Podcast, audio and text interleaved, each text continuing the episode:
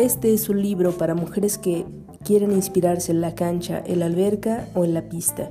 Y también es para las chicas que no son deportistas, pero aman las historias sobre el coraje, perseverancia, determinación y diversión.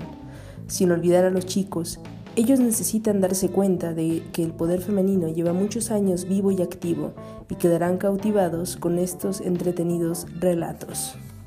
Mujeres en el deporte, 50 valientes atletas que jugaron para ganar.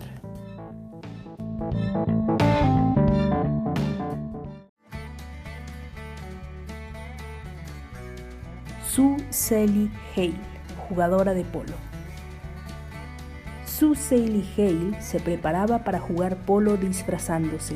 Se vendaba el pecho, escondía su pelo y se ponía un bigote falso para convertirse en el misterioso señor A. Jones, que siempre desaparecía después de los juegos. La Asociación Estadounidense de Polo, USPA, por sus siglas en inglés, prohibía que las mujeres jugaran profesionalmente, pero esto no detuvo a Sue Saley aunque eso significara que tuviera que disfrazarse. Ella nació en 1937 y creció en Los Ángeles, y siempre amó los caballos y el polo.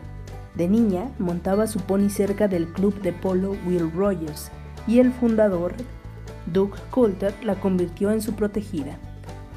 Sue jugaba polo con los mejores y sus compañeros de equipo disfrutaban tenerla en el campo de juego pero como la USPA no permitía mujeres, su padrastro, quien era doble de acción en Hollywood, la ayudó a crear el disfraz perfecto. Durante 20 años, entre 1950 y 1972, jugó vestida de hombre. Sus compañeros guardaron el secreto porque era una jugadora muy valiosa. Ya sin el disfraz, asistía a las fiestas después de los partidos y con frecuencia escuchaba a los rivales comentando lo bien que había jugado el tal A. Jones. En 1957 tomó clases de equitación y se afilió al club de polo Carmel Bailey. Años más tarde, su mentor la invitó a jugar polo en el club en el que ella había aprendido, pero los jugadores contrarios se rehusaron a jugar con una mujer y la obligaron a irse estaba furiosa y comenzó a rebelarse contra esta práctica. Suseli organizó juegos no oficiales en su club y fue reconocida en la comunidad de polo. Sus nuevos amigos la ayudaron a presionar a la USPA. Cuando notaron que esto no estaba funcionando, ella amenazó a la asociación. Si las mujeres no podían participar en los torneos, habría hecho público de haberlos engañado a todos durante décadas disfrazada de A. Jones, y con eso logró su objetivo. En 1972, ella y otras jugadoras recibieron sus credenciales como miembros del club. Gracias a sus acciones, el polo se volvió un deporte mixto. Sue Selly fue una de las personas más influyentes en el polo, al entrenar a muchas figuras leyendas de este deporte, Siguió jugando en la categoría senior y murió en su rancho en 2003.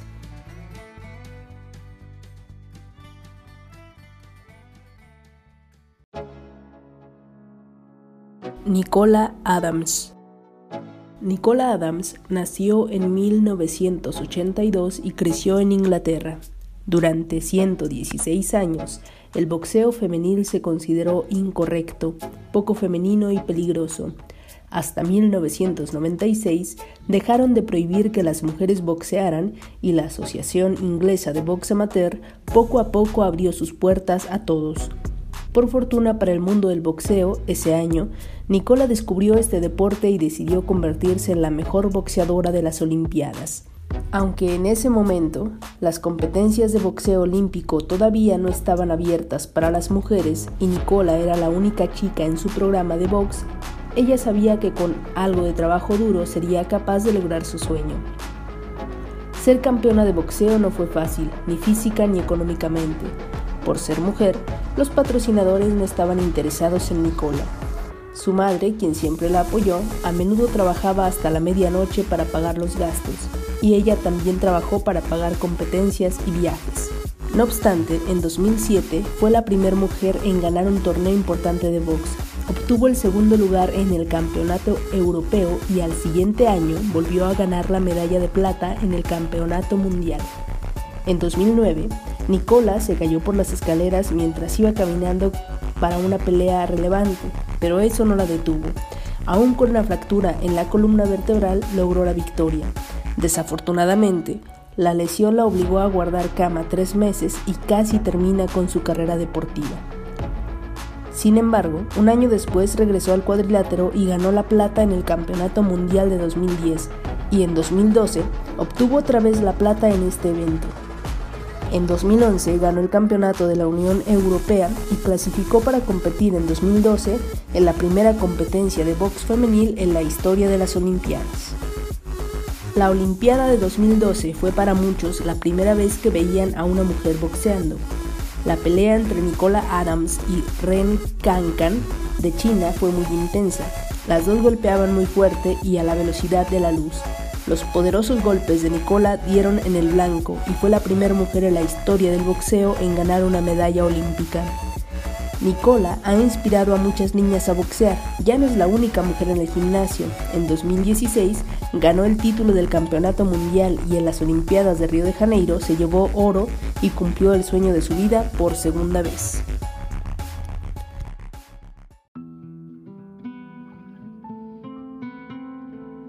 Ashley Fiolek, motocross. Ashley Fiolek nació en 1990 en Michigan, Estados Unidos. Cuando le diagnosticaron sordera profunda, sus padres aprendieron el lenguaje de señas y se involucraron con la comunidad de sordos.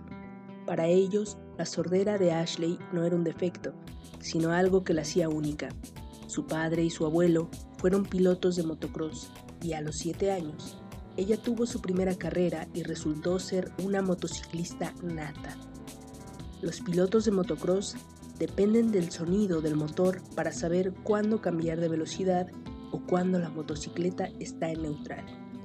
Muchos usan el sonido para saber si otro competidor se acerca o si están a punto de rebasarlos. Ashley aprendió a utilizar sus otros sentidos, buscar sombras para detectar a sus oponentes y cambiar de velocidad con base en la vibración del motor en lugar de guiarse por el sonido. Al inicio, los padres de los otros pilotos en la pista temían que una motociclista sorda pusiera a sus hijos en riesgo. Por ello, cuando la vieron ganar, cambiaron de opinión. A los 17 años se volvió profesional y firmó un contrato con Honda Red Bull Racing. Ganó el oro en los X Games de 2009 y 2010 para el 2011 ya tenía tres títulos del campeonato de la Asociación de Motocross Femenil. El gran objetivo de Ashley era competir en carreras de motocross varonil, pero antes de poder hacerlo, las cosas cambiaron en la asociación.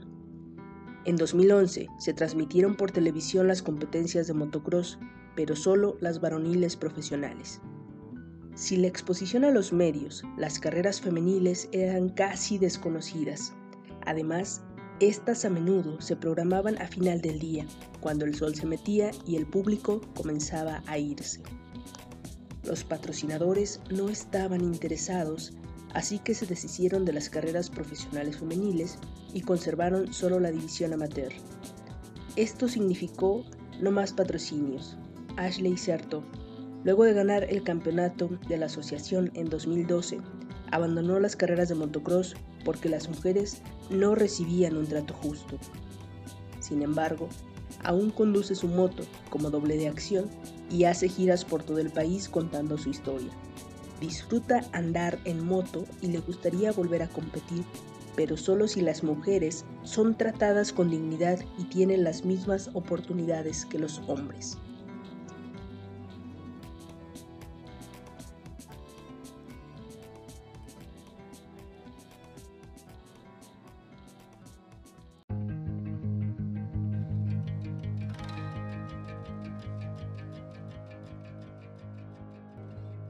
Tini Broadwick, paracaidista. Desde que podía recordarlo, a Georgia Ann Thompson le decían Tini. No medía más de un metro y medio y pesaba 40 kilogramos. pero eso no evitó que tomara grandes riesgos. En su carrera como paracaidista se rompió los huesos, se atoró en árboles e incluso cayó sobre un tren en movimiento. Siempre volvía al cielo y decía, no hay diversión real si no estás muy arriba en el cielo. Tini nació en 1893 en Carolina del Norte, Estados Unidos. A los 15 años ya era viuda y tenía que mantener a su hija trabajando en un molino de algodón. Sin embargo, su vida cambió para siempre cuando llegó una feria a su pueblo. Ella se quedó con la boca abierta al ver el acto circense del globo aerostático en el cual los artistas saltaban del globo en paracaídas. Tini le suplicó al líder del grupo, Charles Broadwick, que la dejara formar parte del acto, y en 1908 saltó en paracaídas por primera vez. Allí encontró su vocación. Charles adoptó a Tini y juntos viajaron por todo el país para que ella pudiera saltar de globos aerostáticos. Si bien los paracaídas se crearon con el objetivo de que los viajes aéreos fueran más seguros, los militares y el público no comprendían y confiaban del todo en este nuevo invento. Para cambiar la percepción de la gente sobre la seguridad que brindaban, Tini fue la primera mujer en saltar con paracaídas desde un avión en 1913. Con la ayuda del piloto y especialista en aviación Glenn Martin, ella saltó de una aeronave a más de 600 metros de altura. Impresionado por su experiencia, el ejército estadounidense la contrató para que asesorara al cuerpo de aeronáutica durante la Primera Guerra Mundial. Sus saltos ayudaron a establecer prácticas estandarizadas para usar los paracaídas en la Fuerza Aérea. En 1914, Tini ejecutó el primer salto en caída libre de la historia, cuando una práctica militar salió mal y las líneas de su paracaídas se enredaron en la cola del avión.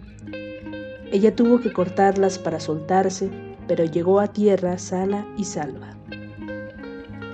En toda su carrera como paracaidista, Tini siguió haciendo saltos en acrobacias peligrosas. Después de más de mil saltos, Desarrolló problemas en los tobillos y se retiró en 1922, a los 29 años.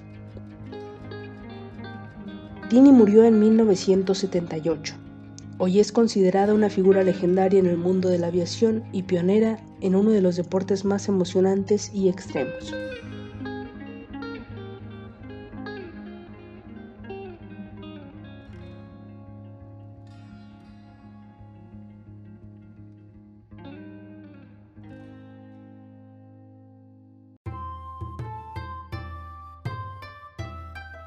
Keiko Fukuda, judoka. Keiko nació en Japón en 1913 y era nieta del samurái y maestro de jiu-jitsu Hachinosuke Fukuda. Hijoro Kano, un alumno de su abuelo, desarrolló un arte marcial innovador llamado judo e invitó a Keiko a participar en la clase para mujeres del Instituto Kokodan de Judo. Se trataba de una clase progresista porque en la década de los años 30 resultaba alarmante que una mujer hiciera movimientos agresivos o que la vieran abriendo las piernas, ambas cosas necesarias en las artes marciales. Keiko aprendió no solo a manipular y a inmovilizar para aplicar llaves a sus oponentes, sino aprendió también la filosofía de centrar mente, cuerpo y espíritu. Keiko tomó su primera clase muestra a los 21 años y le apasionó. Cuando le planearon un matrimonio arreglado, tuvo que elegir entre las artes marciales o casarse. Entonces canceló la boda y dedicó su vida a ser experta en judo, en yu no kata, una técnica más sutil. En 1953 fue una de las pocas mujeres en alcanzar el quinto dan, cinta negra de quinto. Más adelante, en ese mismo año, comenzó a viajar a California para enseñar judo durante un largo tiempo. En 1966 dejó Japón definitivamente y se mudó al área de la bahía de San Francisco. Ahí enseñó judo en el Mills College. Después abrió su propio dojo. Keiko impulsó a otras mujeres a mejorar su salud y su destreza física, e incluso a las niñas más pequeñas les enseñó a lanzar a sus oponentes por el hombro.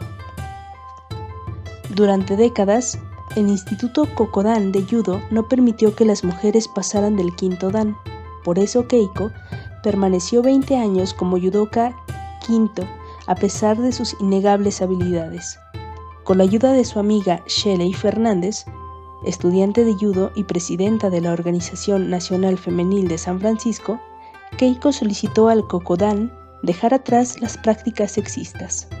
Así, a principios de los años 60, se convirtió en la primera mujer en alcanzar el sexto dan. Keiko fue una de las responsables de popularizar este deporte y muchos alumnos aprendieron judo junto a ella a lo largo de varias décadas. En 2006 recibió el noveno dan por parte del Kokodan. A la edad de 98 años, en 2011, se volvió la mujer de nivel más alto en el judo de la historia. Cuando la Asociación de Judo de Estados Unidos la honró con el grado más alto, el décimo Dan. Siguió enseñando este deporte hasta su muerte a la edad de 99 años.